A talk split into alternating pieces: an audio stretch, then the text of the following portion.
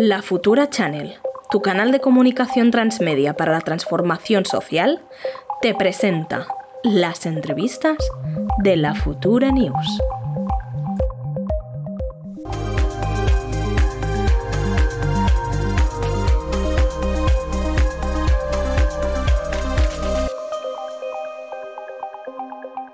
Avui a la Futura News, al nostre espai d'entrevista, tenim a la Míriam Planes. Estem molt contentes de, de tenir-la aquí. La Míriam Planes, per qui no la conegui, és portaveu d'Aigua és Vida i del Moviment per l'Aigua Pública i Democràtica. A més, ella forma part de l'Associació Catalana d'Enginyers Sense Fronteres. Fa any que treballa per la municipalització del servei de l'aigua arreu, però especialment a casa nostra, especialment a Catalunya, lluitant perquè la gestió de l'aigua es faci de manera pública i que pugui tenir així la participació i el control de la societat civil amb garanties democràtiques i de qualitat de servei. Moltes gràcies per estar aquí amb nosaltres, Míriam, un plaer i, i evidentment, gràcies per la, la tasca que feu des d'Aigua és Vida i el moviment de l'aigua pública i democràtica.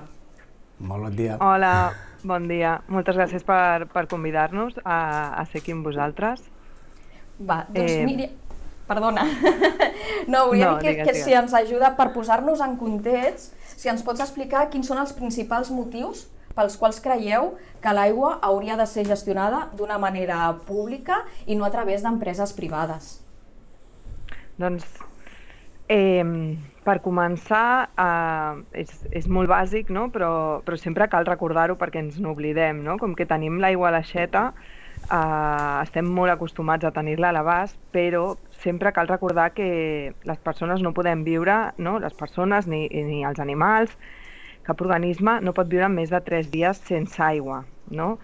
Eh, els ecosistemes també necessiten l'aigua per poder garantir les seves funcions vitals i poder garantir la vida i, per tant, L'aigua és un element vital per qualsevol vida a, aquí a la Terra i, de fet, nosaltres estem formats en un 60% per aigua.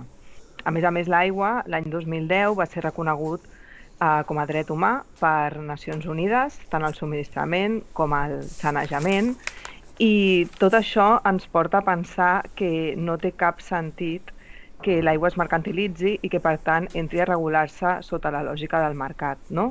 Que, que fa que les empreses que, que gestionen l'aigua de, de forma privada, no? amb una gestió privada, posin per davant els seus interessos i, per tant, fer negoci del que és la, els, el, els motius de la gestió de l'aigua, que és garantir l'aigua per la vida, al final.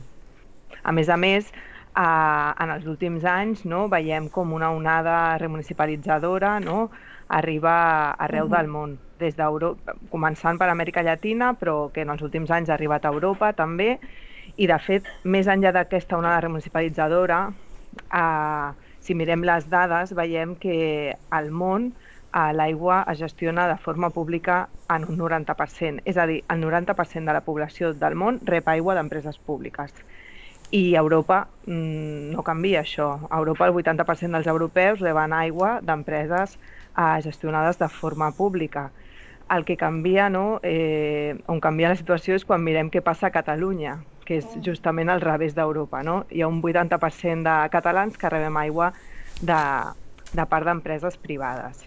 Llavors, això ens porta a pensar que la situació que vivim a casa nostra és, és anòmala, no? i a pensar una mica per què aquí tenim aquesta situació i com podem revertir-la com estan fent moltes altres ciutats del món, com ha fet París fa més de 10 anys, no? que l'any passat celebrava el seu desè aniversari de la remunicipalització, com va fer Berlín, com va fer Buenos Aires també, on eh, gestionava la mateixa empresa aquí Aigües de Barcelona i l'any 2010 també es va remunicipalitzar. En resum, eh, pensem que amb l'aigua no s'hi ha de fer negoci no? i creiem que és una oportunitat el procés de remunicipalització, de recuperar una gestió pública de l'aigua arreu de Catalunya, perquè en molts llocs aquesta lluita ha significat un aprofundiment de la democràcia i pensem que, que aquí també ho pot ser i aquest és l'objectiu que, que perseguim amb les remunicipalitzacions. Eh, sabem que hi ha municipis que estan intentant la recuperació de l'aigua, com Sant Cugat o Ripollet, però ara deies que és una situació anòmala, la de, la de Barcelona, o la del nostre país amb les, amb les privatitzacions, no? que l'aigua està privatitzada i deies, bueno, hi ha raons. Quines són aquestes raons perquè Aigües de Barcelona doncs, eh, que és el cas de, de la ciutat, eh, sigui qui la té privatitzada i per què costa tant no, eh, revertir-la, perquè ha sortit reiteradament aquests intents. Eh, qui, qui, qui, què, hi ha, què hi ha darrere aquí? Doncs és una mica... Arrosseguem una tradició no? on, on l'aigua, no, des dels ajuntaments, des dels municipis, eh, era una cosa que no es veia. No? Jo crec que fa 30 anys les principals preocupacions dels municipis, no? això ho explica sempre el Joan Gaia, que és un, un històric de, de la gestió pública, no? eh, els municipis es preocupaven per asfaltar els carrers, perquè tinguéssim serveis públics com sanitat, com educació, no? I, i els municipis estaven centrats en això, i en aquest context és on es va privatitzar molta de la gestió de l'aigua, no? perquè els municipis no volien preocupar-se d'aquest tema, perquè era un tema que no era visible i que no donava uh, rèdits electorals. No? Ara ens trobem en un moment diferent, no? ens trobem en un moment en què cal que des dels municipis es recuperi el coneixement de l'aigua, no? i un dels motius és aquest eh, desconeixement total de què passa amb la gestió de l'aigua. Això, des d'Aigües Vida, ho vam descobrir, ho vam veure molt clarament quan el 2014 vam preguntar a tots els municipis de Catalunya quants talls de subministrament a famílies que no podien pagar s'estaven realitzant i més de...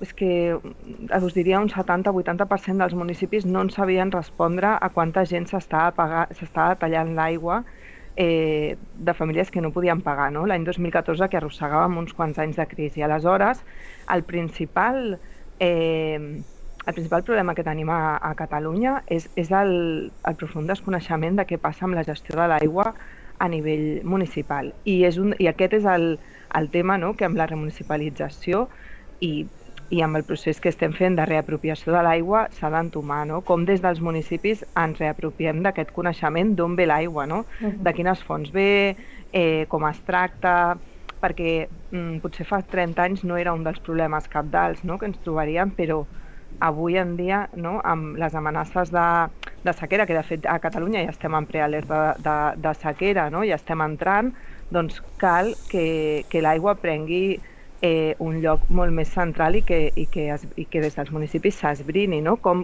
com poder garantir aquest subministrament d'aigua front als, als reptes que tenim per endavant, com és l'emergència climàtica. Clar, és que més estem parlant de, de drets de ciutadania, no? poder tenir accés a una aigua pública i de, de qualitat. Aquí darrere hi ha Akbar, no? que, que fa negoci, i ara ho hem vist recentment amb una pujada unilateral de la, de la factura de l'aigua, crec que vora un 7,4%, no? una cosa molt greu i en moment, evidentment, mai és una bona notícia, però en el moment actual encara més. Què hi ha darrere d'aquesta pujada, Míriam?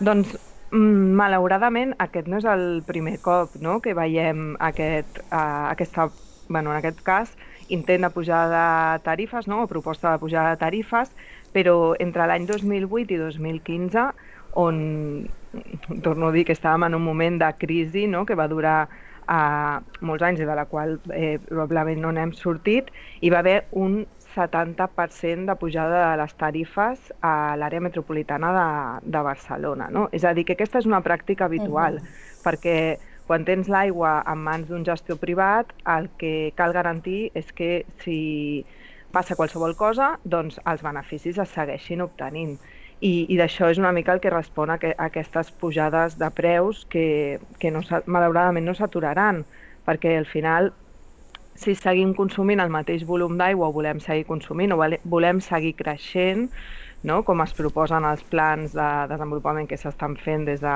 tots els municipis, doncs això voldrà dir que necessitem més aigua i, per tant, eh, això significa més negoci. A més a més d'això, durant aquests anys, del 2008 al 2015, a part d'aquesta pujada de preus, això van acompanyat de 75.000 talls de subministrament a famílies que no podien pagar. Això avui en dia ja no es pot produir perquè tenim la llei 24 de 2015, però cal recordar que, que aquesta victòria va ser gràcies a tota la mobilització social no? i a la iniciativa legislativa popular que es va aprovar l'any 2015. És a dir, que és molt important eh, tenir transparència, tenir pressió des, de, des dels moviments no? i estar vigilant eh, perquè, des de, perquè no es produeixin aquestes pujades de preu injustificades, perquè al final eh, no sabem eh, en què s'estan gastant. I aquest és un dels problemes de tenir una gestió privada, que no sabem eh, en què s'estan gastant o es volen gastar aquests diners. Ara, ara precisament ens comentava la Cate aquí al, en, el, en el chat que cada cop que obrim l'aixeta o tirem de la cadena del vàter eh, donem beneficis als accionistes d'Akbar o d'Aigües de Barcelona, de la companyia. Eh, qui hi ha darrere? Qui són aquests accionistes? Qui són aquests que amaguen, com deies, eh, la, la, on van parar aquests diners? Aquests beneficis? Doncs eh, aquest és un tema important, no? perquè la majoria, molta gent, jo, jo encara em sorprenc, no? perquè portem molts anys de, de campanya des d'Aigües Vida explicant què s'amaga darrere de l'aigua no? Barcelona i encara hi ha gent que quan els expliquem ens diu ah, que no és pública Aigües de Barcelona. Mm. Doncs no, no, no és pública i no només que no sigui pública, sinó que eh, pertany a una, a una empresa transnacional, multinacional, que, és, que fins fa poc era Suez, però que ara ha estat comprada per Veolia. I Suez i Veolia són les principals empreses multinacionals privades de, de l'aigua, les dues són franceses, i, i de fet a Suez hi tenia participació el govern francès, és a dir, que fins que va ser comprada per Veolia i tenia més a dir a vegades el govern francès que, re, que rebia beneficis de la gestió de l'aigua a Barcelona, no? Que, que no pas eh, el que podíem dir des d'aquí. De, des I, I això és, és una cosa que, que no es coneix i, i que de fet estem en espera no? de veure què significarà aquesta compra de Veolia per Suez, perquè en la remunicipalització de, de París, bueno, de Suez per Veolia, perdó, a la remunicipalització de París sí que vam veure que les estratègies eh, un cop es va decidir remunicipalitzar, no, les estratègies per fer front a aquesta remunicipalització van ser molt més agressives per Veolia encara uh -huh. i per tant estem en, estem atents no? a veure què significarà això, perquè a Catalunya ja tenim un context d'agressivitat elevat cap als ajuntaments que decideixen remunicipalitzar, no? amb una estratègia judicial molt forta, on hi ha més de 40 municipis de Catalunya dels 400 que tenen gestió privada és un 10, representa un 10% dels municipis que, que estan judicialitzats per Aigües de Barcelona. És a dir, que quan, quan el seu ple decideix remunicipalitzar, mm. sistemàticament reben un contenciós d'Aigües de Barcelona eh, que suposa aquesta decisió. I no només en els casos que tenen gestió privada o que està gestionat per Aigües de Barcelona a través de les seves múltiples empreses que tenim a Catalunya, sinó també tenim casos de gestió pública que ja funcionava i ja existia i que ara mateix està sent qüestionada, o casos de, de municipis que, on gestionava l'aigua un altre operador privat, però que l'intentar remunicipalitzar Aigües de Barcelona s'hi posa.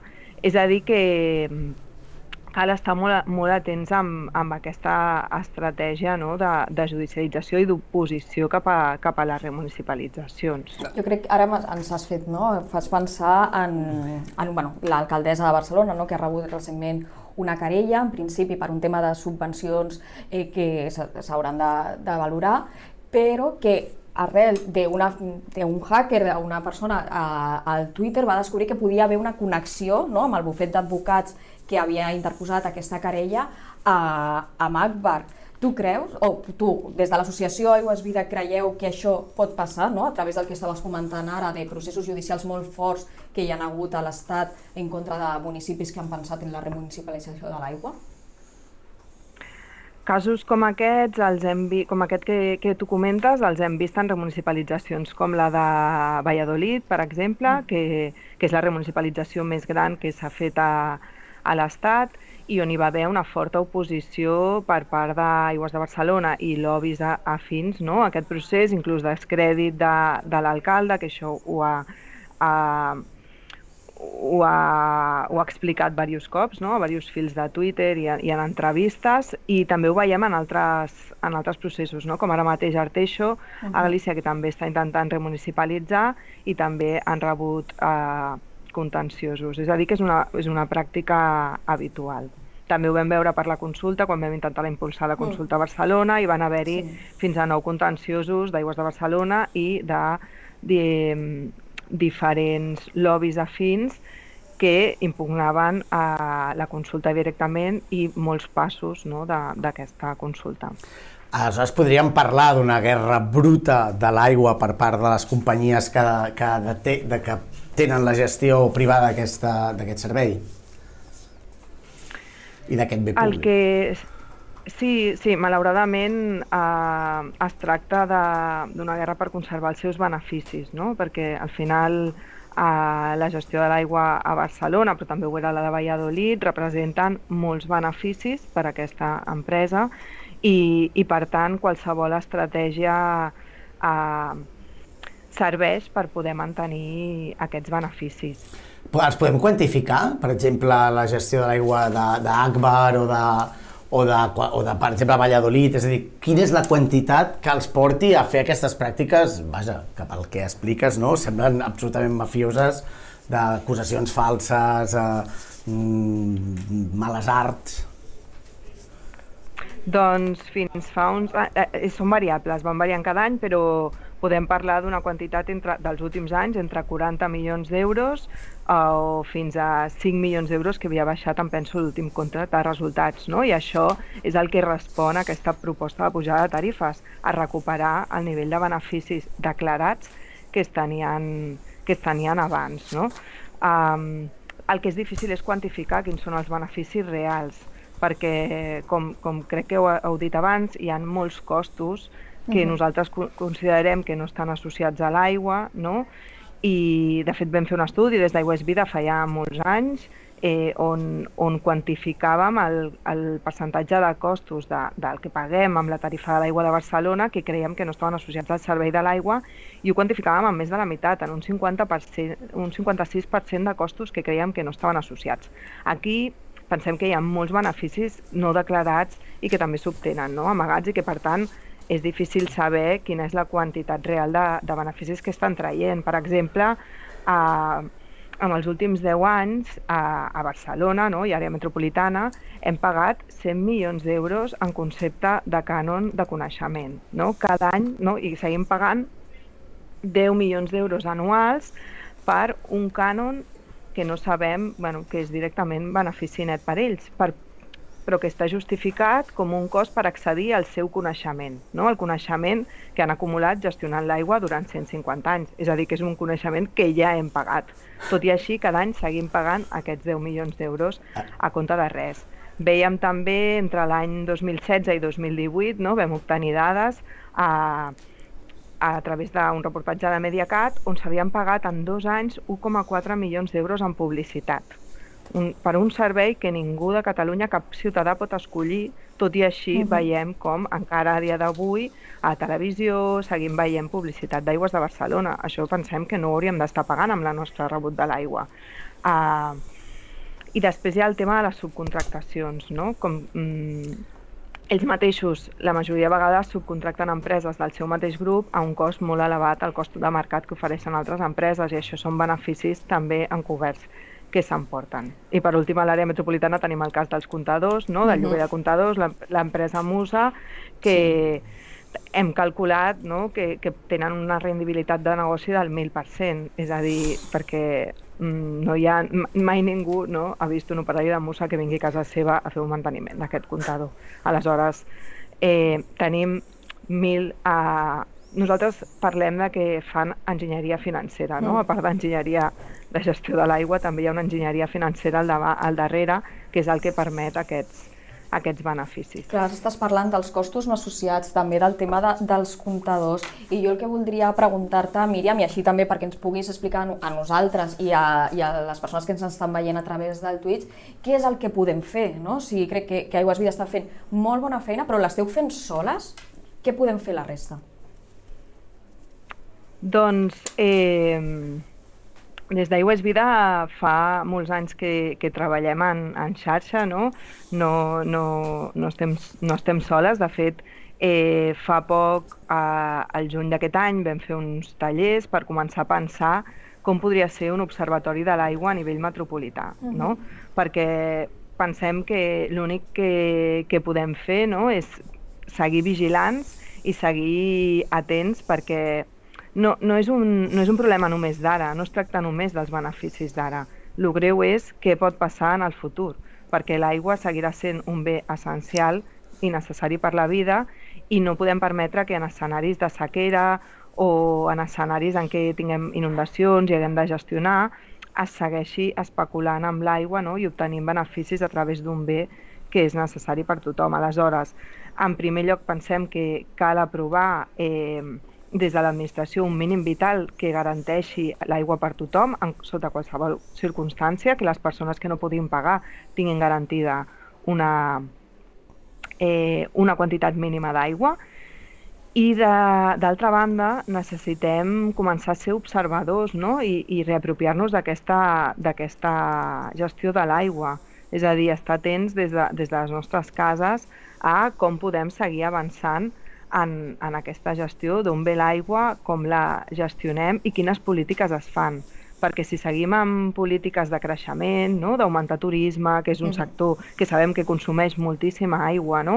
o seguim eh, seguim edificant en espais agraris que ens permeten que l'aigua s'infiltri als aqüífers no? I, i que són sols permeables i que ens permeten tenir recursos estratègics per fer front a la sequera. No? I a més a més, si construïm més vol dir que consumirem més aigua no? perquè tindrem més, més necessitats, doncs necessitem començar a fer estratègies eh, que estiguin relacionades, no? que, que la demanda de l'aigua es pugui planificar no? i on la gent siguem actors i partíceps d'aquests dissenys d'estratègies i pensem que l'única fórmula és tenir més transparència, no? tenir més dades, conèixer més com es fa aquesta gestió de l'aigua i com es decideix i d'altra banda poder participar i poder ser observadors i formar part de les decisions que es prenen al voltant de, de l'aigua i és per això que estem, que estem fent aquesta proposta, proposta d'Observatori uh -huh. Metropolità de l'Aigua i a més a més dimarts vinent presentem un, un estudi conjuntament amb Enginyeria Sense Fronteres, amb Ecologistes en Acció, on parlem de la relació entre aquesta emergència climàtica que se'ns ve, que tenim ja aquí, i el dret humà a l'aigua i el sanejament, no? com es relacionen a aquestes dos, a, aquests dos, a, aquestes dues situacions no? I eh, què és el que podem fer, no? quines són les estratègies per poder fer front a, a l'emergència climàtica i poder seguir garantint i garantir el dret humà a l'aigua i, el, i el sanejament. Has dit ara que... A més a més... Ah, perdona, no, no digues, digues. Sí.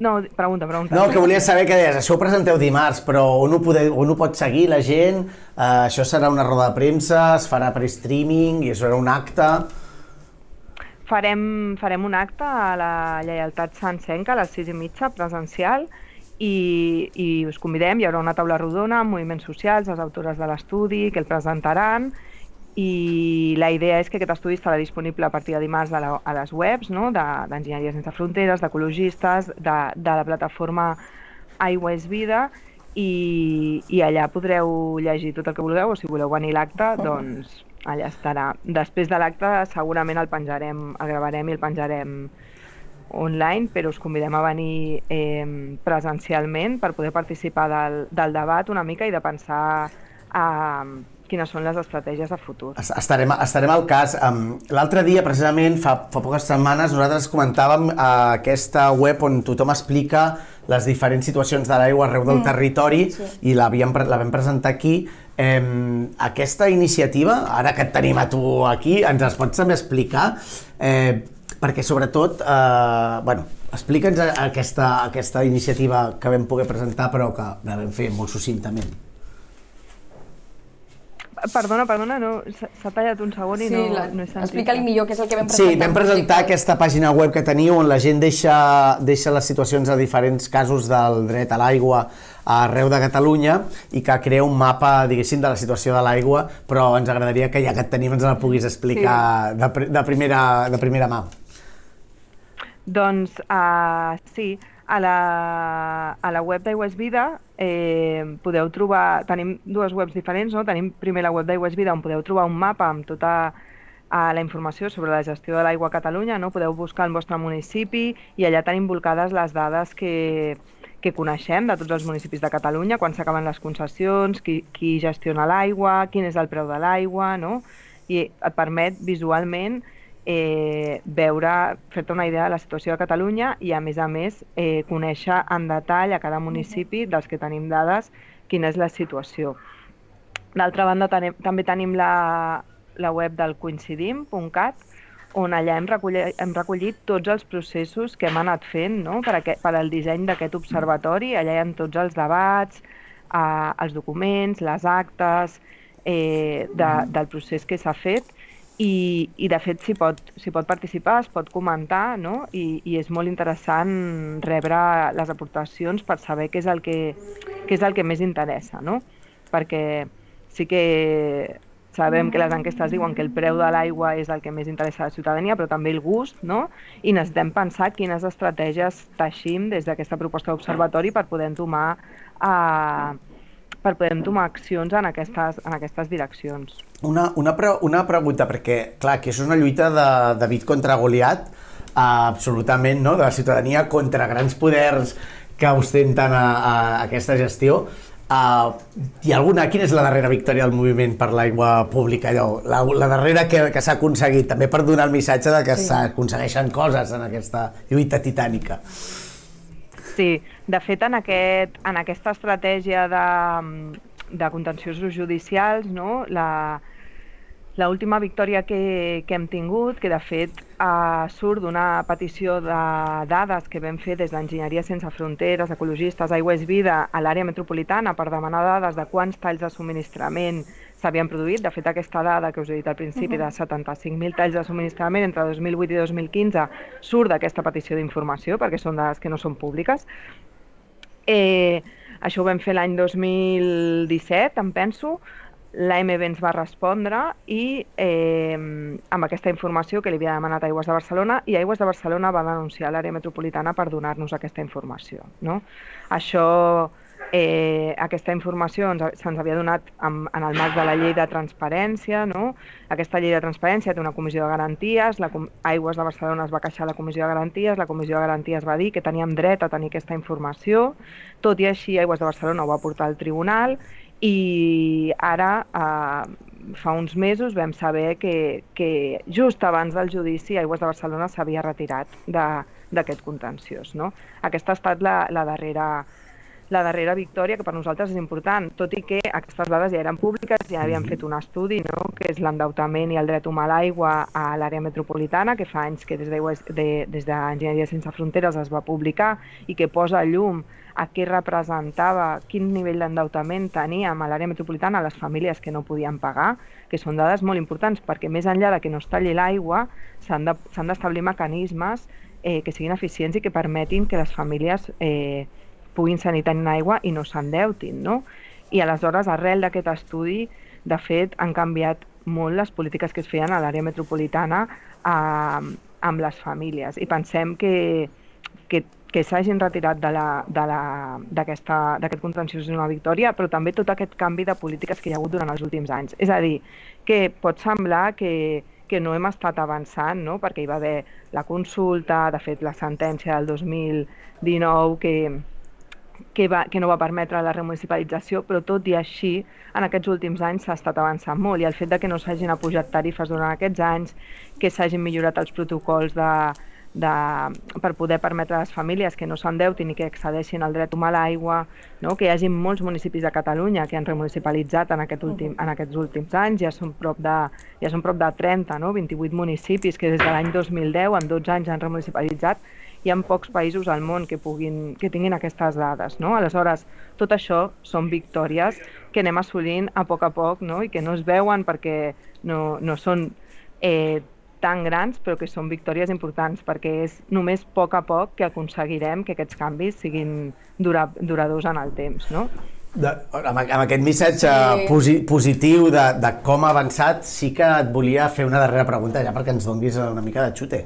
Eh, eh, el, el qui està al govern avui a Barcelona eh, va guanyar, o es va presentar les accions amb una votació popular que deia que el seu principal objectiu de, de, de, electoral era la municipalització, la municipalització de l'aigua, va ser la més votada que, que es va presentar. Eh, es va fer una campanya de recollida de signatures que va generar una gran mobilització a favor de la municipalització de l'aigua.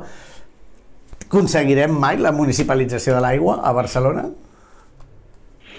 Aquesta és una pregunta difícil. Eh, això depèn de la voluntat política, només. No? Necessitem que es fagin els estudis necessaris. De fet, a Berlín es va fer. Ara mateix tenim un contracte que dura fins l'any 2047, no? que va ser validat pel Tribunal Suprem en una sentència inexplicable eh, que donava la raó a Aigües de Barcelona, però ara el que tenim és un contracte fins a 2047. Aleshores, eh, la remunicipalització a l'àrea metropolitana, de fet, més enllà d'aquest contracte ja és possible. Tenim Ripollet, que té la remunicipalització preparada i que té una majoria al seu ple que vol que la gestió sigui pública. Tenim Sant Cugat, que està remunicipalitzant també, que ja ho té tot preparat, i l'únic que necessitem és que, que l'àrea metropolitana doni l'ok a, a aquests dos municipis per començar a tenir uh, més gestió pública a l'àrea metropolitana. No? I en, en el cas de la remunicipalització gran, doncs tenim casos com Berlín, uh -huh. que va, van fer un referèndum i van recuperar el contracte a mig contracte. No? Llavors, s'ha de fer el càlcul de què costa rescatar, hi han d'haver dades, hi ha d'haver molta transparència, però la remunicipalització sempre és possible, ningú diu que sigui fàcil. De fet, és important explicar no? que la privatització es pot fer qualsevol dia, en qualsevol moment, amb qualsevol vot, amb una votació en el ple, no? sense tenir res gaire preparat. En canvi, la remunicipalització costa anys i anys i anys de treball. És a dir, que no és que no sigui impossible, és que és difícil, no? perquè tenim lleis que no estan fetes per això, portem molts anys de, de lleis que s'han anat preparant per facilitar les privatitzacions i poques lleis per facilitar les remunicipalitzacions, però possible sempre és. Doncs es... Ens hem d'anar preparant i, i tenir, sobretot, voluntat política. Doncs ens farem que la voluntat política de tot el govern Haurem de d'exigir-la a tots els representants Exacte, polítics. Exacte, de que tots els, els que estan al govern de... Bueno, que hi hagi la majoria, no tu parlaves d'una majoria que pugui favorir aquesta municipalització, esperem que sigui així. Eh, també volem agrair molt que hagis estat avui aquí amb nosaltres i també jo crec que eh, quan anaves parlant, parlar, tota l'estona em venia al cap com sempre ocultació d'informació, no? Parlaven. És que la gent encara, quan preguntem què hi ha darrere d'Akbar o de la municipalització, encara tenen desconeixement. Parlaves de dades no públiques, no? Hi ha cert ocultisme en aquest tema d'un dret tan bàsic com és el dret a, a l'aigua i crec que tant de bo aquesta petita finestra que t'hem pogut obrir avui serveixi perquè arribi a més gent, evidentment, a més de la feina que ja feu vosaltres mateixes i un plaer que estiguis aquí cal que més gent com vosaltres destapi les vergonyes d'aquestes grans multinacionals que estan jugant amb els drets bàsics de la nostra ciutadania. Aquí seguirem sempre que ho necessiteu, sempre que vulgueu, us convidem a parlar amb nosaltres i dit això, Molta, moltes gràcies, moltes gràcies Maria. Ai, mi, Míriam. Míriam. Míriam. Moltes gràcies. Ens veiem Adeu. aviat. Um, moltes gràcies. Gràcies. Adéu. Lorena, jo em vaig amb una cosa de malson i amb una cosa positiva. Venga. El malson és que aquesta gent cobri per tenir coneixement, per, és a dir, per tot, perquè per tot, que sí, sí. nosaltres seríem rics. Cànon de coneixement m'ha deixat eh, Sí, que es diu Canon por Cherlovi, eh, por, por ser quien eres. Eh, L'altre és que hi ha coses que estan canviant molt i això m'enduc amb aquesta bona notícia i amb aquesta també una altra bona notícia i és que segueix la tertúlia amb el Max Kanner, la Carla Galeote, el Pablo Ramos i tindrem aquesta setmana sí. l'Acadèmia Jedi uh, sí. que torna. Sí, torna el dijous a les 7, així que us deixem amb la nostra tertúlia. Fins la setmana vinent. Cuideu-vos!